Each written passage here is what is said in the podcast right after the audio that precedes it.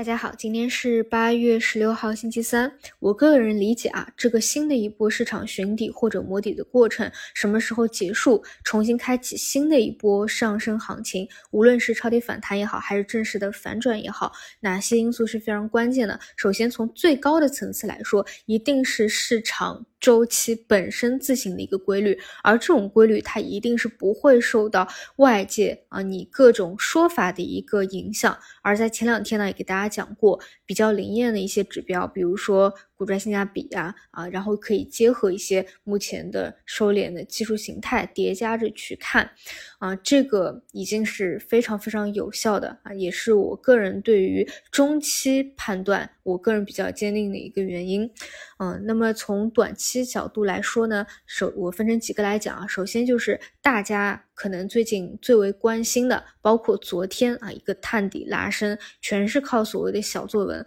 而这个小作文呢，就包括。到底印花税会不会进行一个调整？这是大部分人都比较期待去谈论的一个事情。但是说实话，我觉得这个事件本身啊，在我看来真的并不重要，或者说它不是一个关键根本性的一个问题。首先呢，就是你复盘过去啊，你会发现它无论是上调还是下降，其实并不会。真正的扭转趋势本身啊，有的时候呢，它是会改变，但是，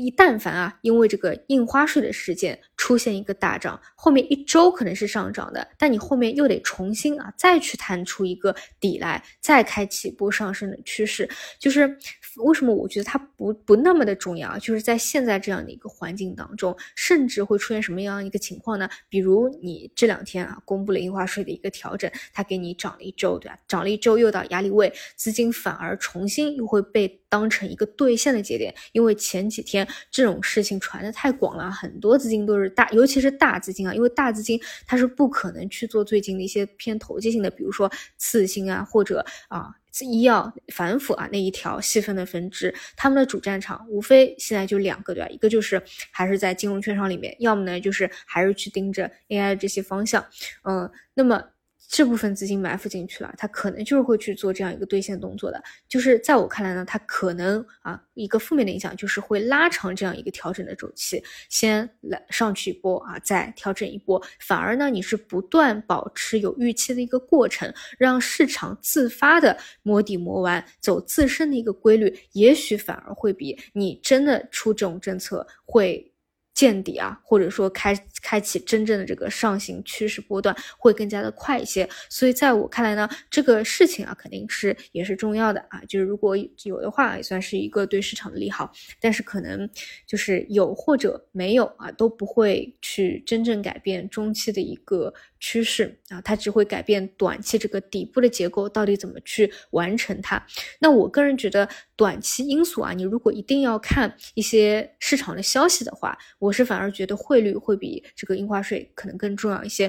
嗯，因为汇率呢，你直接决定了北上资金啊，他们就确实是会去看这个汇率的情况，去决定流入还是流出流出的。你看最近啊，走的就是主跌主跌浪，而且呢是破了六月底那个前期的高点，所以你看最近没办法，每天都是百亿的这样的一个流入。而关于这个。汇率本身呢，就是为什么会贬值或者升值啊？这个我们就不去深究了，因为我也不不不明白，对吧？那我们就看一个结果。你看今天啊，最高已经快到哪里了？到了这个七点三三。那七点三三是什么情况呢？去年啊，十月二十八号是最低的那个底部吧？那个汇率砸出来啊，包包括其他的这个各种负面事件砸出来的那个底部吧？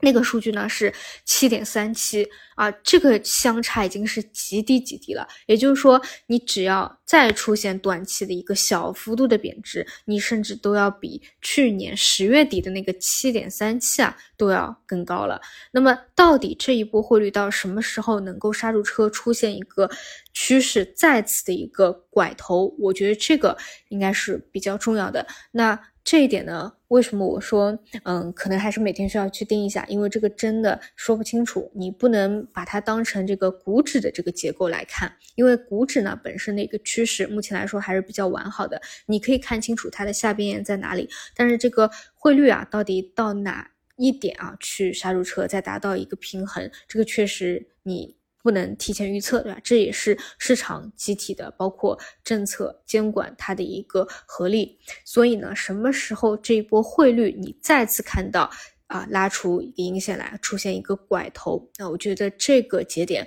非常的关键，也是什么时候北上资金重新回归，可能不只是在底部寻底或磨底，很关键的一个点。嗯，那么这里呢就会涉及到另外一个问题，就是我说的股指本身的结构，你其实看的是比较明白的。你看昨天和前天，基本都是探到了那个。支撑位啊，就是基本都分毫不差吧，出现了这样一个出出现了这样一个拉伸，有小作文啊，有有市场自发的，不管怎么说都是啊，具有这样的一个触底拉伸的动作。但是汇率本身你不知道会走到哪里，短期呢？就必须去看啊，到底会不会破掉去年十月底的？那如果有的话，那么短期，那么它的这个惯性啊，可能还会有一个上上冲，那就得看上冲以后能不能够立马拐头下来。同时呢，在这个过程当中也是考验，像昨天和前天那样的一个探底的绝对强力的一个支撑位，到底有没有一个效果？那一旦这个拐头了，被让资金重新流入了，那我估计是下一轮行情的一个起点啊，是比较关键的一个。节点吧，所以这些啊是短期需要去关注的，就是一个短期和中期去看底部不同的一个节奏吧。那么关于方向上啊，其实无非现在就是说，嗯，对于一些大资金的主战场，就是指数下跌啊去做呃券商的一个预期，还有一些呢去做医药的那些投机项的。其他的话呢，在量能不足啊，在底边线低迷弱势震荡的情况下，就不会有特别明显的一个表现啊，除非是有什么又一个事件的刺激啊，有一个轮动，比如说昨天就轮动到了，也回调了一大波的这个无人驾驶、自动驾驶。好的，那么我们今天继续还是还是，其实主要就看两个嘛，一个是汇率的拐头情况，还有就是底部支撑位的一个情况。好的，那么我们就中午再见。